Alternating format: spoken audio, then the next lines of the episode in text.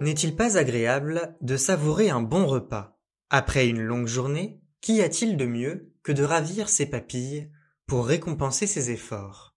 Face à la platitude du quotidien, la nourriture peut procurer une quantité infinie de plaisir. En temps normal, on n'associe pas vraiment la nourriture à une expérience désagréable ou même insurmontable. Surtout celle que l'on peut s'offrir dans un restaurant où la liberté de choix est totale. Dans le film Le Menu, le réalisateur Mark Millod nous invite à sa table. Grâce au génie du chef cuisinier Julian Slowick, interprété par Ralph Fiennes, une dizaine de convives ont l'honneur de dîner dans son restaurant sur une petite île. Mais parmi eux, personne ne se doute du tournant macabre que va prendre la soirée. Pourtant, Margot, campée par Anya Taylor-Joy, ne compte pas se laisser faire. Les projecteurs d'écran s'allument lentement. Bande annonce. On va tous tenir à bord? Oui, sans problème. On sera que 12. Comment ils gagnent leur vie? 1250 dollars par personne, voilà comment. On va manger quoi Une Rolex? L'un de ses plats signature. Mm, mm. C'est le mélange qui provoque en bouche cette explosion de saveur. Arrête de dire en bouche. Ce dîner va être une pure folie. Bienvenue. Nous ferons tout notre possible pour que cette soirée vous soit agréable.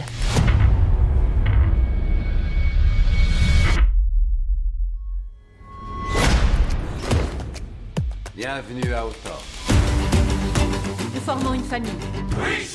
On récolte, on fermente, on fusionne. Ils fusionnent. On fusionne Ce n'est pas qu'un chef, c'est un conteur d'histoire. Le but du jeu, c'est de mettre en lien les indices pour deviner le thème du repas. Ça, bien sûr, on le saura qu'à la fin. Qui êtes-vous? Je suis Margot. Qu'est-ce que ça peut vous faire? J'ai besoin de savoir. Êtes-vous avec nous ou avec eux? Ce menu, Les images, elles sont toutes en lien avec nous. la liste des invités, Comment ils les ont eus? Ça sent pas bon. le déroulé de la soirée. Ce n'est qu'une mise en scène, c'est du théâtre. On s'en va maintenant. Ont été minutieusement préparés. Il l'a fait pour de vrai. Tyler, je peux savoir ce que ça veut dire. Nous vous octroyons 45 secondes d'avance. Ok. 45 secondes à compter de maintenant. Tout ceci fait partie du menu. Laissez-moi passer.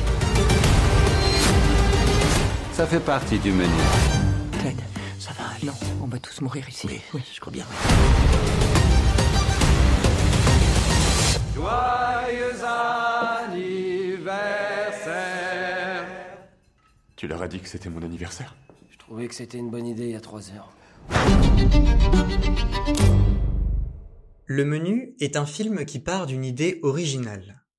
Un chef cuistot reclus sur une île, dans son restaurant, qui sert à dîner à ses invités avant de vouloir les tuer méthodiquement un à un. On ne voit pas ça dans tous les restaurants. Donc l'idée globale, pourquoi pas? Sans jeu de mots, le tout semblait alléchant. Mais ce qui pêche, c'est l'exécution.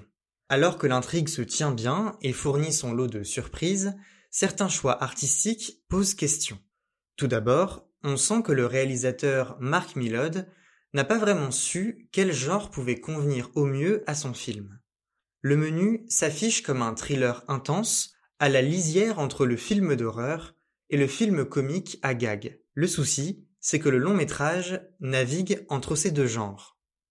Associer l'humour, ou du moins le cocasse, à l'horreur est un pari assez osé qui aurait pu très bien rendre à l'écran. Certaines scènes sont effrayantes, voire même violentes. D'autres m'ont fait rire ou sourire. Mais l'humour n'est globalement pas assez subtil et donne au film un ton trop caricatural. Et cela s'en ressent sur les enjeux qui perdent très souvent en gravité. Le danger et la tension sont pourtant palpables, notamment grâce au talent de Ralph Fiennes et d'Anya Taylor-Joy. Margot, le personnage qu'elle joue, sort des sentiers battus par rapport au reste des convives, et c'est ce qui attire l'attention du chef Slowick. Les scènes où ils se retrouvent face à face, seuls à l'écran, sont d'ailleurs les plus intéressantes. Sans doute car leurs personnages sont bien écrits et les plus réussis du film. En réalité, Margot n'aurait pas dû être là. Elle est l'exemple même de l'expression au mauvais endroit, au mauvais moment. Elle accompagne son ami Tyler, un obsédé de gastronomie culinaire, qui voue une passion sans limite au chef Slowick. Tyler, incarné par l'acteur Nicholas Hoult, se prend au jeu du repas, peut-être un peu trop. Énervant à souhait, son personnage est aussi le symbole de l'individu sans personnalité qui, dénué de bon sens, est prêt à s'abandonner à toutes les prouesses les plus extrêmes pour attirer l'attention du chef. Outre la bonne performance de l'acteur, le sort du personnage demeure bien trop prévisible. Le reste des personnages, et des acteurs par la même occasion, n'apporte pas grand-chose au film. Ce qui est frustrant aussi, c'est de ne jamais savoir vraiment ce qui les a tous menés à prendre un bateau dans l'objectif de manger à ce restaurant. De façon générale, le film manque de contexte. Les ingrédients de l'assiette étaient bien là, mais ne formaient pas un plat en soi. C'est aussi sûrement ce qui fait qu'il est difficile de s'attacher aux personnages. Ils ne sont jamais vraiment bien présentés. Le rythme du film, lui, n'est pas très équilibré. Après de longues minutes d'introduction, où l'intrigue patine à se mettre en place, la seconde partie du menu est plus agréable à suivre. Les personnages découvrent la vraie nature du chef Slowick, qui, au-delà de sacraliser la nourriture, est aussi très attaché à la notion de sacrifice.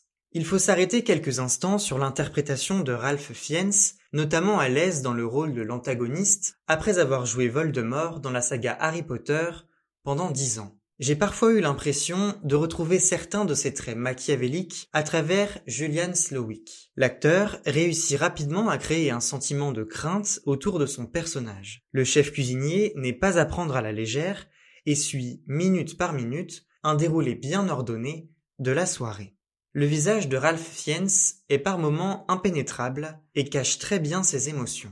Et c'est justement ce qui fonctionne le mieux, car on ne peut qu'essayer de deviner ce qu'il ressent. Surtout, on sent qu'il est impulsif et qu'il est du genre à agir sur un coup de tête. Avant l'arrivée de chaque plat à table, il claque dans ses mains, une seule fois, mais avec tant d'énergie qu'il réveillerait un mort.